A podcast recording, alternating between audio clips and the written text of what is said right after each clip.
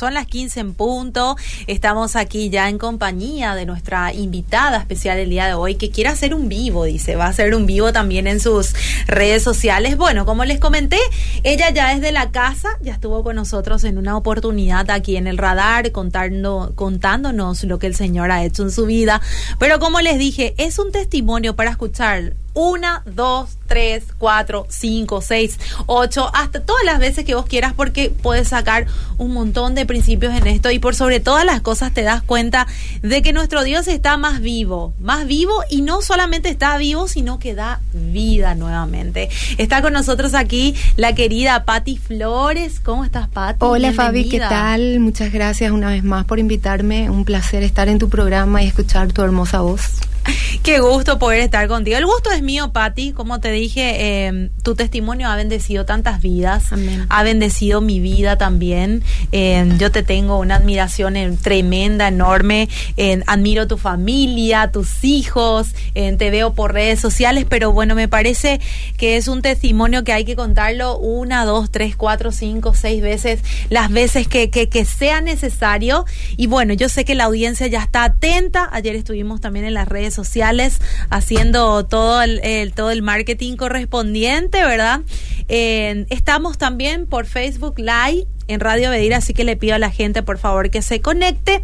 Y bueno, es la Semana Mundial eh, de Prevención contra el Suicidio sabemos que hemos estado en tiempos muy difíciles. En la pandemia también hizo de repente que la gente entre en cierto tipo de incertidumbre, depresión, un montón de cosas. Y bueno, esto ha crecido. Y por eso hoy, eh, Patti, estás acá. Yo creo que sos la indicada para poder hablar de que encontraste la vida. Amén. Muchísimas gracias. Bueno, em, empiezo mi historia en el año 1994 siempre hago, siempre voy un poco más atrás. Eh, cuando a los 15 años, en una decepción muy fuerte y a raíz de abusos que había pasado desde pequeña, todo tipo de abusos, eh, crecí con una con un comportamiento bastante depresivo. Si bien era una persona muy alegre, muy llena de energía, muy llena de todo, siempre habían situaciones fuertes que yo no lograba superar, ¿verdad? Entonces a los 15 años fue como una de las crisis más fuertes donde dije no doy más. Y eh, con mi padre era enfermo de artritis reumatoidea deformante.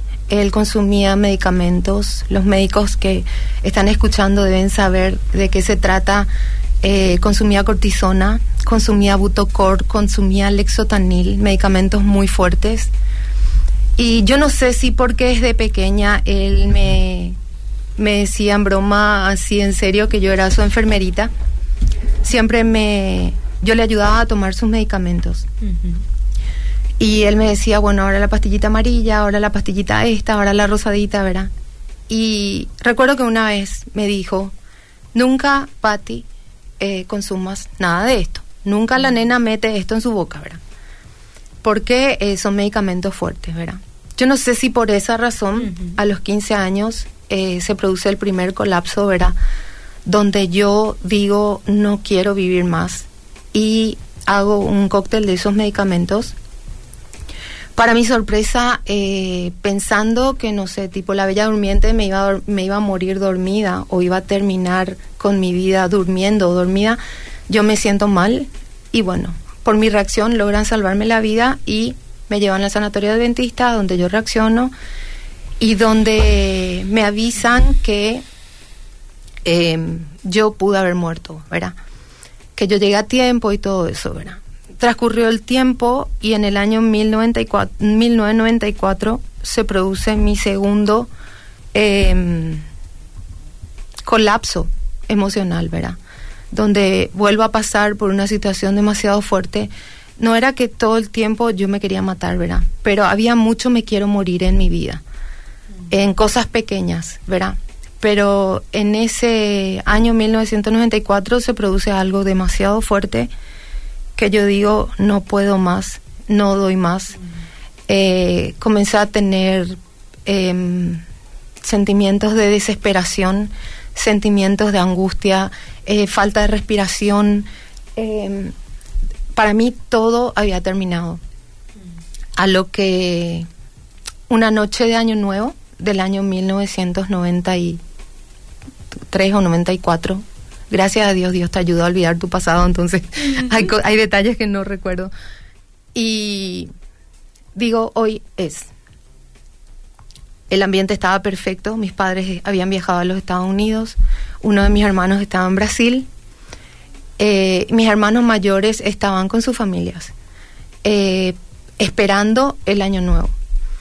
Y ese día, esa víspera año nuevo, ese día para mí fue trágico, porque ese día yo no aguantaba más, literalmente no aguantaba más, a lo que suma que no comía bien, no estaba bien alimentada y mi dolor era incontrolable, era desesperante, era, era una desesperación que, quería correr, quería llorar. cuando eso, Pati? Sí, había ya, eh, ya nació mi primer bebé y de hecho él estaba conmigo.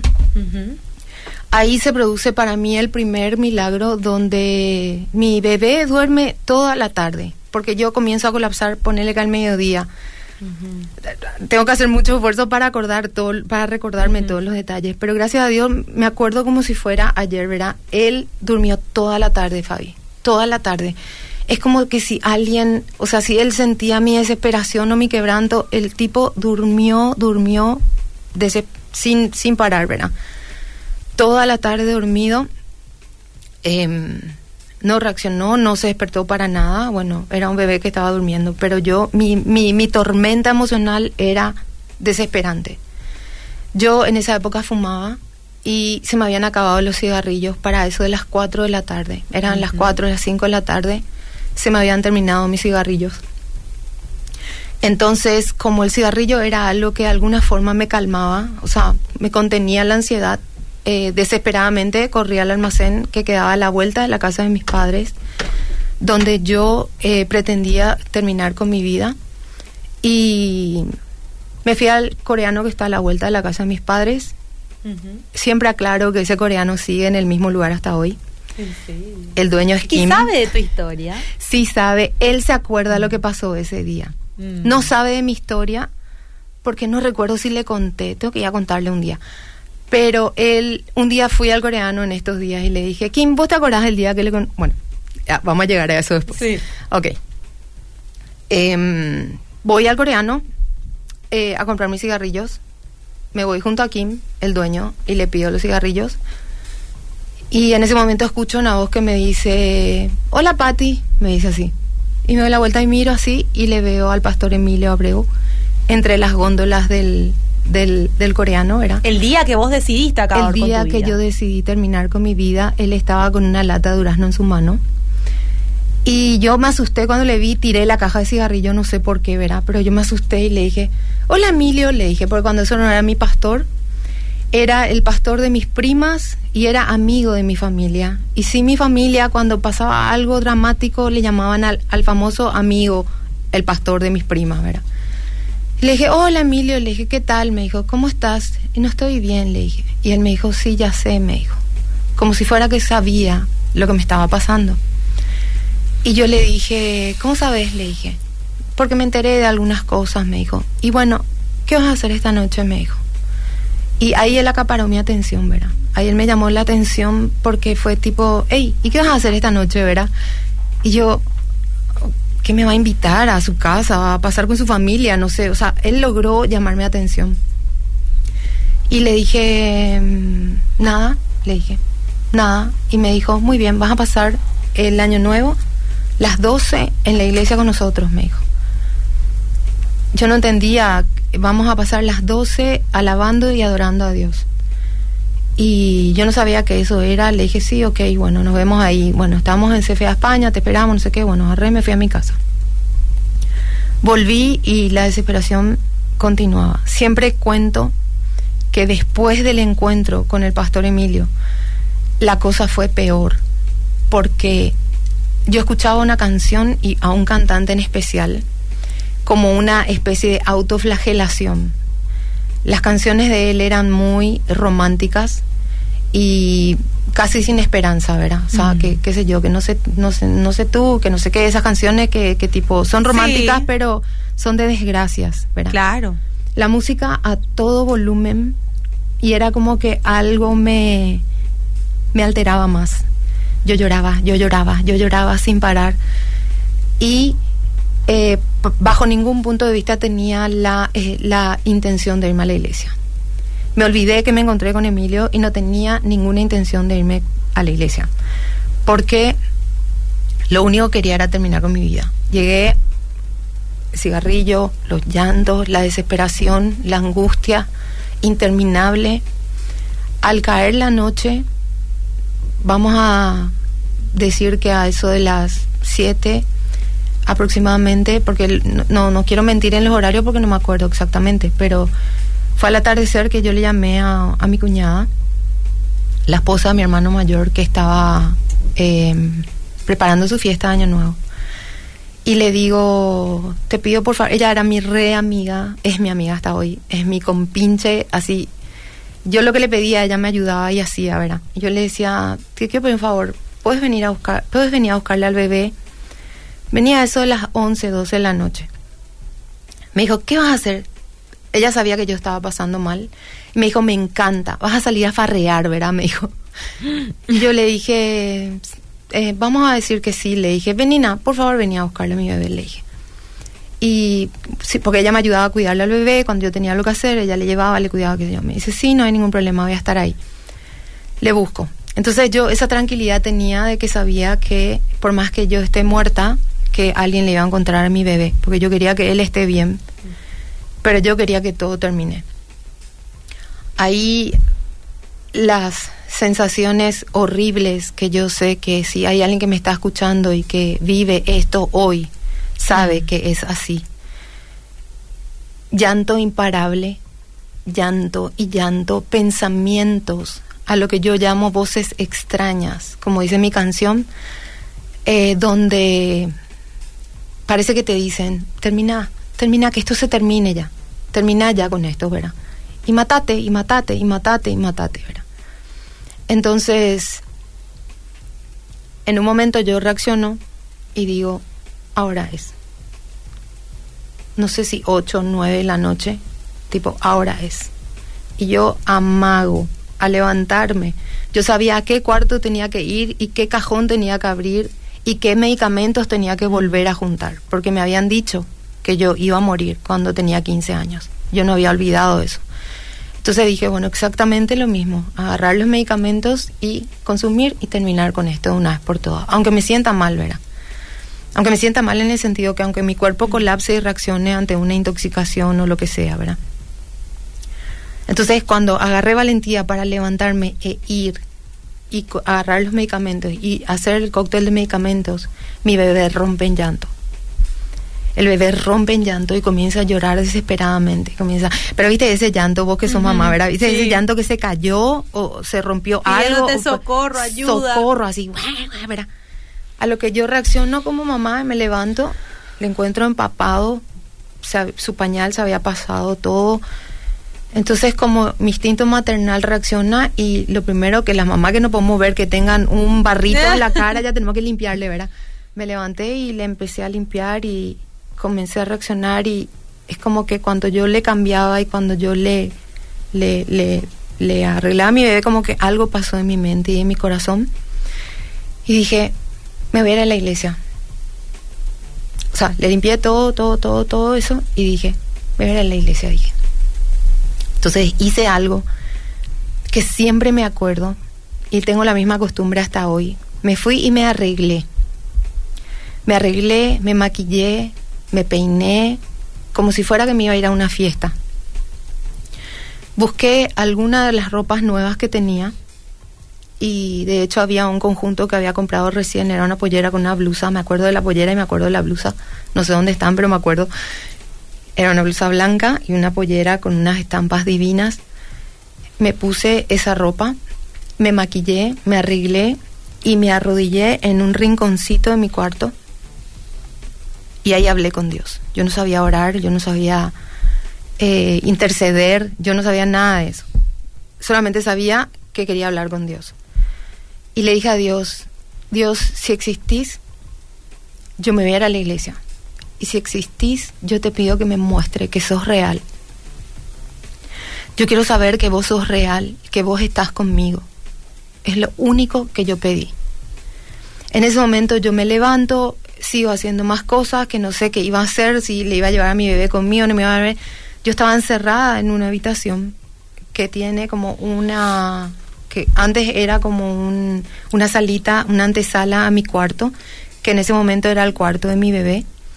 Y mi cuarto, y hay una puerta y otra puerta. La otra puerta estaba llaveada porque yo estaba en la casa de mis padres sola. Em, como siempre digo, el escenario perfecto para colapsar, que nadie, ni la empleada, ni el chofer, ni tus padres, ni, ni nadie no está en la casa, ¿verdad? Entonces, eh, para mi sorpresa, cuando yo termino de, cuando ya estaba así como para salir, alguien golpea la puerta de mi casa. Me llevé un susto, Fabi, tremendo, porque en mi casa no había nadie. Y yo literal me asusté porque acababa de orar y alguien golpea la puerta de mi casa.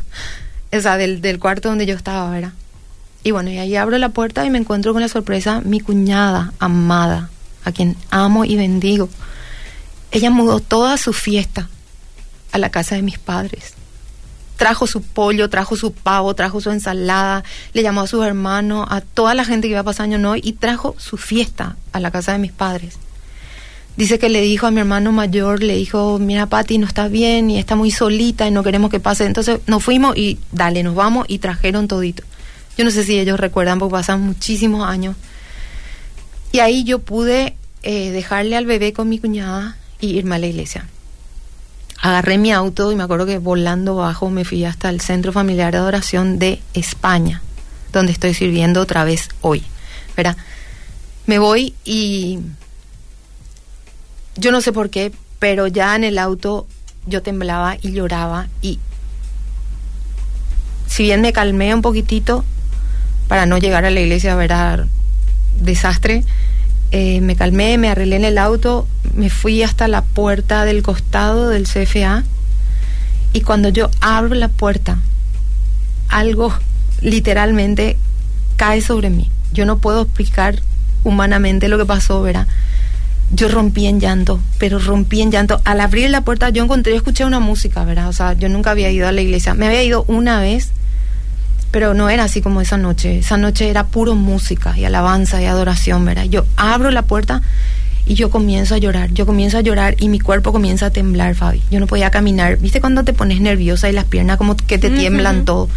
Me temblaban las piernas y yo no podía, apenas pude llegar hasta una silla para sentarme. Porque mi cuerpo agarró una fuerza, un poder, algo que no era normal algo que nunca me había pasado y lloraba y lloraba y lloraba, lloraba, lloraba, pero no era un llanto que me ahogaba como el que estaba en mi casa. No era un llanto de desesperación como parece que no va a terminar Era un llanto que te daba libertad. Era un llanto de libertad. Era como que los pensamientos, yo eso no puedo explicar, lastimosamente, humanamente no puedo explicar cómo esos pensamientos caían. Yo lo que creo, choqué con la presencia de Dios, choqué con la presencia de Dios que es viva, es fuerte, es poderosa. La tiniebla chocó con la luz y todo mi cuerpo colapsó, ¿verdad? O sea, empecé a llorar, a llorar, a llorar, pero era un llanto de libertad y me fui y me senté, me posicioné exactamente atrás del pastor Emilio. O sea, le identifiqué dónde él estaba y me fui y me senté atrás. Estaba él con Joshua, con Rebeca, chiquititos, la pastora Betania. Me fui y me senté atrás de la familia pastoral. Y lloré, y lloré, y lloré toda la noche. El pastor pasó al frente, presentó el plan de salvación para aceptarle a Jesús, llorando le acepté a Jesús en mi corazón. Después me calmé, nos sentamos porque pasó algo ahí, el tiempo de la ofrenda y todo eso. Me senté, me calmé, paré de llorar, ya, ya no, literal, una paz tremenda y ya no más llanto en ese momento. Hasta que el pastor agarra y dice, bueno, ahora llegó el momento de la ofrenda y qué sé yo, qué sé cuánto, vamos a escuchar eh, un número especial. No sabía lo que eran números especiales, pero en el CFA España después supe. O sea, los números especiales eran momentos de canto especial, ¿verdad? Sea una ofrenda, sea lo que fuere. Eh, en la ofrenda misionera también había momentos de número especial, donde uno de los de la alabanza pasaba al frente para cantar. y paso al frente un joven que llamó muchísimo mi atención, pero era su pelo que no me gustaba, su camisa no me gustaba, su pantalón no me gustaba, o sea, nada de lo que él tenía me gustaba, o sea, no es que no me gustaba la persona, es que critiqué todo lo que él tenía. no me digas que... Sí. Ah. ¿Por, qué, ¿Por qué se peinó ese muchacho así más o menos? Era, no sé qué es lo que pensé en ese momento, tipo, qué, qué feo su peinado, ¿verdad? Qué feo su camisa. Pero, tipo, le critiqué todo. No es que dije que feo, tipo, que le critiqué todo. O sea, no me gustó el color de su pantalón, su camisa y qué, tipo, qué es lo que va a cantar él más o menos, ¿verdad? Y él empieza a cantar una canción que no recordamos, ni él se acuerda ni yo me acuerdo qué canción era. Pero él empieza a cantar y yo empiezo otra vez a llorar. empiezo otra vez a llorar. Empiezo otra vez a llorar. Y nada, así esa noche, al día siguiente y los ¿Hablaste con ese joven? Esa noche no. Esa noche no hablé con ese joven. Sí me ponía muy nerviosa porque yo lloraba cuando él cantaba y él cantaba y me miraba. Y eso me ponía muy nerviosa. Más todavía que yo le criticaba, más todavía me molestaba porque yo decía, ¿por qué lo que me mira, verdad? Porque yo lloraba, lloraba, lloraba. Y nada, los que conocen mi testimonio, ese hombre hoy es mi esposo, Ricardo, que me acompaña aquí en esta tarde, siempre conmigo. Y literal, después para todo lo que venía, no sé qué hubiera sido sin la presencia de Dios y sin la presencia de mi esposo. En una noche milagrosa, Dios puso en mi camino su presencia y la presencia del hombre que iba a estar a mi lado hasta el fin. El hombre que iba a contenerme, el hombre con el cual tal vez después de caminar en Cristo iba a colapsar un par de veces más, pero el hombre guerrero que iba a estar ahí diciéndome, Pati, vos fuiste rescatada por Dios, vos, fuiste comprada por Dios, vos fuiste levantada por Dios, vos fuiste ungida, vos sos una sierva, vos sos una mujer de Dios, levantate, fuerza, adelante, ¿verdad? Y bueno, ese es mi testimonio. Vos sabés que me impacta una parte de tu testimonio, Patti, cuando vos decís que para ir a la iglesia vos buscaste tu mejor, tu mejor ropa, sí. una ropa nueva. Y, y, para mí tiene un significado también espiritual, porque no solamente vos pensabas que ibas a ir a un culto normal, pero en realidad te estabas preparando de la mejor forma para ir a encontrarte con tu Señor. Así es. En realidad vos pensás que vos te estabas vistiendo de la mejor forma, pero era otra persona ya el que te estaba vistiendo para poder tener vos ese encuentro. Sí. No, yo recuerdo bien que en mi corazón yo quería un encuentro con Dios. Mm. Yo necesitaba saber que Dios existía. Yo necesitaba e-, e-, encontrarle. Yo sabía que nadie más podía ayudarme. Mm. Porque era el colapso, colapso de mi vida pasé muchísimas cosas terribles, Fabi, desde chiquitita. Abuso verbal, eh, malas palabras, maledicencias, eh, envidia, maldad, un montón de cosas. Una relación tóxica atrás de otra. Millones de cosas que podían hacerme colapsar. Pero fueron dos cosas las más fuertes. O sea, si yo hago un análisis de mi vida, fueron dos. O sea, yo siempre estaba colapsada. Pero tenía que pasar situaciones fuertes para decir no doy más. Porque hay algo que quiero decir esta tarde y yo quiero que si hay psicólogos escuchándome, quiero que escuchen. Si hay personas que están viviendo lo que yo viví, yo quiero que escuche. Si hay padres escuchando, si hay hermanos mayores, hermanos menores escuchando. Hay algo que yo quiero decir. La persona que termina con su vida, Fabi, no busca matarse. No buscan matarse ellos buscan terminar con, con el dolor que les está agobiando. Ellos buscan terminar con su desesperación. Ellos buscan terminar con lo que están sintiendo. Ellos realmente no tienen esa intención de me quiero matar. Yo quiero terminar con esto. Y ahí es donde nosotros necesitamos esa contención. Y a mi criterio solamente puede darnos Dios. Mm. Solamente puede darnos Dios muchas veces nosotros nos aferramos a los humanos. Sí, ahí es donde entra la contención psicológica, la contención de los amigos, la contención de la pareja, la contención de las personas. Pero nosotros somos cuerpo, alma y espíritu. Esas tres cosas tienen que estar cubiertas. El cuerpo tiene que estar cubierto. Buena alimentación, ejercicio, entrenamiento, cuidado, hacer cosas alegres, viajar, desestresarse. Em, el alma tiene que estar contenida, tiene que estar fuerte, tiene que estar firme. El espíritu tiene que estar lleno. En el espíritu solamente entra Dios o entra el diablo. Mm. Tremendo lo que estás diciendo, Patti. Mucha gente está escribiendo, te cuento. Voy a leer algunos mensajes. Dice, excelente mi querida tía Patti, dice. Bendiciones, excelente programa. Saludos, Fabi, Patti, en sintonía desde el trabajo. Me encanta tu programa y es de bendición, dice acá. Patti, sos de gran bendición para todos. Gracias por compartir tu testimonio. Acá otra oyente dice, admiración total, Patti. Un ejemplo para nosotros de valentía y perseverancia. Acá dice, tu testimonio es de mucha bendición, Patricia. Saludos, dice. Acá dice, bendiciones, wow, qué lindo testimonio de amor, hermana. Encontró la vida y el verdadero testimonio. Dios es fiel y poderoso. Gracias por este testimonio. Gloria sea el Señor. Acá dice, hola, bendiciones. Es así mismo como lo describe. Es impresionante, me cuenta esta oyente que está pasando, por lo visto, por una situación también así. Buenas tardes, saludo Patricia Flores, dice. Gustavo Barreto también está en sintonía. Acá, a ver. Dice, hola, ¿qué tal bendiciones? Una persona, si una persona se siente inútil, solo quiere dormir, ya no tiene ganas para nada, eso es. Muchísimas, hay muchísimas alertas hoy. Muchísimas alertas hoy. A esa persona que preguntó eso, sí, cuidado. No sé si es tu hijo, no sé si sos vos, no sé si es tu esposo. Mucho cuidado con el que duerme demasiado, mucho cuidado con el niño que pasa más de 3, 4, 5, 6 horas jugando play, mm. aislado de la familia, aislado de todo, aislado de los partidos de fútbol, aislado de jugar con los amigos, aislado de ir al shopping. Mucho cuidado, esas son alertas tremendas. Mm. Padres de familia, psicólogos, amigos, tíos, tías, primos, tengan cuidado con esos, con esas alertas. Esas son alertas tremendas.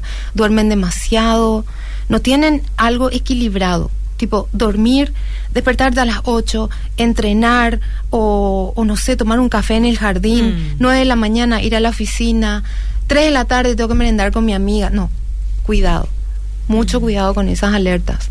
Con la hermana que no habla mucho, eh, con el primo que nadie de la familia sabe de él. Mm. Mucho, mucho cuidado con esas, con esas, con esos síntomas, ¿verdad? Patti, eh, yo sé que hay muchas personas escuchando, nunca vamos a saber el alcance que tenemos a, las familias a que llegamos. ¿Tenés algo así para decirles a esas personas que están pasando por lo mismo que vos, que están sintiendo lo mismo que vos, desesperación, vida sin propósito?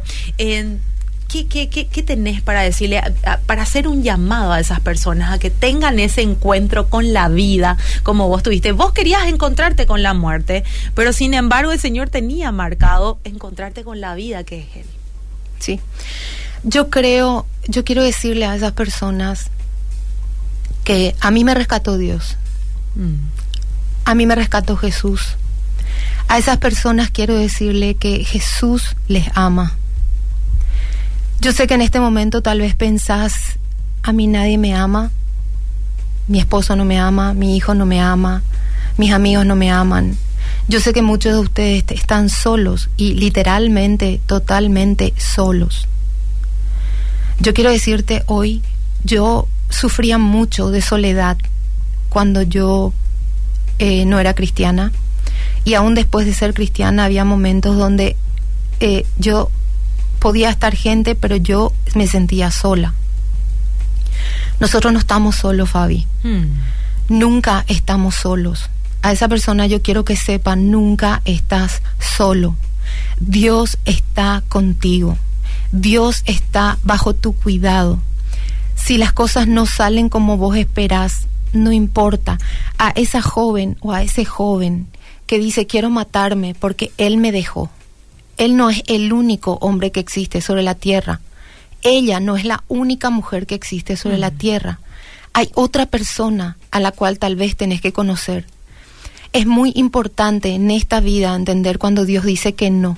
Mm. Cuando algo no sale bien y vos te frustras y te desesperas, tenés que entender que es el no de Dios. Dios te está diciendo no, Él no es. No, ese país no era. No, esa carrera no era. ¿Se entiende? Entonces, yo quiero decirle a esas personas que busquen lo que hace, lo que les hace feliz. Yo aquella noche quería encontrar a Dios. Y yo aquella noche en mi corazón me preparé, me arreglé, me maquillé literalmente, porque todos los años era nuestra costumbre de parte de nuestra mamá. Mm. Bueno, churras a la peluquería porque es año nuevo y la bombachita nueva y la ropita nueva y todo nuevo, ¿verdad?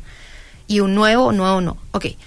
Entonces, agarré esa costumbre de mi mamá. Tipo, hoy me voy a poner churra, me voy a maquillar, me voy a poner mi ropa lindísima, pero me voy a encontrar con Dios. Yo quería encontrarme con Dios. Yo no sabía si esa noche me iba a encontrar con, o no con Dios. Algo que me impacta de mi testimonio a mí misma es que sé, yo como nadie sé que nadie sabía lo que yo iba a hacer esa noche. Mm. Y me conmueve cuando mi querida amiga Rosy me entrevistó para la revista Somos Uno de mi iglesia, Centro Familiar de Adoración. En entrevista con ella me reveló, digamos, Dios, como que yo no me daba cuenta. Cuando ella me entrevistaba me di cuenta que em, o sea, me cayó la realidad de que aquella noche nadie, yo no tenía una amiga. Los suicidas normalmente ah, dan señales, o cartitas, o llaman por teléfono, Hace poco tuve que orar por una chica que su mejor amigo le llamó la noche anterior, un jovencito. Le llamó la noche anterior y le dijo, fulana, me siento mal, necesito ayuda, no sé qué cuánto. Ella estaba pasando un mal momento también y le dice, ¿sabes qué? Yo no soy psicóloga, así que no me moleste, yo no estoy, yo también tengo problemas y no quiero hablar contigo. Lo siento. Y le cortó o algo así. Tuve que orar por ella al día siguiente, porque al día siguiente a las 7 de la mañana el chico amaneció muerto. No sé cómo se mató pero se mató, esa madrugada se mató. Oré por la familia, oré por la chica, oré por la amiga de la amiga de esta chica. Todos estaban colapsados, ¿verdad? Si bien ellos dan señales, muchos de ellos no dan señales. Hmm. Solamente Dios, Fabi. Aquella noche yo me quería, que yo me quería matar, yo un día me encontré con la realidad. Hija de mil, yo no tenía un amigo, una amiga. Si bien mi familia sabía que yo estaba pasando mal, pero ellos estaban en sus cosas. O sea, yo sabía que ellos no estaban pendientes de mí. Pero Dios estaba pendiente de mí. Mm. Porque Dios estuvo ahí conmigo. Dios ya estuvo. Y hay un videoclip que yo grabé, que yo eh, grabé una canción, es un cover. Que lo vamos a ver ahora. Sí, de una mujer que eh, perdió a su novio antes de casarse y ella se sintió muy mal y ella escribió esta canción y la cantó. Eh, para cuando yo recién me convertí había grabado Edgar Rocha, la canción se llama Me has librado de la muerte, o no sé por qué se llamaba en esa canción, porque la canción dice en una parte, no sé por qué Señor, en mí tú te fijaste, dice. Y después habla de que Dios te libró de la muerte, ¿verdad? Me impactó, esa canción yo no podía cantar en la iglesia. mis líderes cantaban y yo, yo empezaba a llorar en el altar porque yo no podía cantar, porque me impactaba la letra, porque era lo que pasó conmigo. Y que Dios me había librado de la muerte, ¿verdad? O sea, aquella noche, hoy yo soy consciente de que nadie sabía, pero Dios sabía lo que yo iba a hacer. Mm. Y así mismo yo quiero que escuches en esta tarde, si vos estás sintiendo eso de que no puedes más, de que querés terminar con la vida, que pensás que la solución es quitarte la vida, yo te recomiendo que no lo hagas. No lo hagas porque hoy hay psicólogos. Si bien los psicólogos, a quienes respeto, honro y amo, están colapsados, ellos están colapsados, Fabi. A lo mejor nadie sabe, pero ellos están colapsados. Hay psicólogos y hay gente que quiere ayudarte, pero por encima de todo Dios quiere ayudarte. Y yo creo que la gente se suicida porque busca ayuda física, terrenal, eh, alimenticia tal vez, pero se olvidan de Dios. Mm. Pero Dios no se olvida de nosotros. Tremendo testimonio, Pati. Realmente me gustaría hablar toda la tarde contigo. Mucha gente escribiendo. Lastimosamente no vamos a poder leer todos los mensajes, pero yo sé que vos compusiste un tema que se llama Tu voz. Su voz. Su voz. Y que lo grabó Laura Rojas. Laura Rojas. Contame así cortito de ese tema porque ahora lo vamos a escuchar aquí por la radio. Ok. La canción habla de la voz de Dios, que es lo único que puede calmar nuestro interior. La voz de Dios se encuentra en su palabra, se encuentra en una prédica, se encuentra en una música cristiana.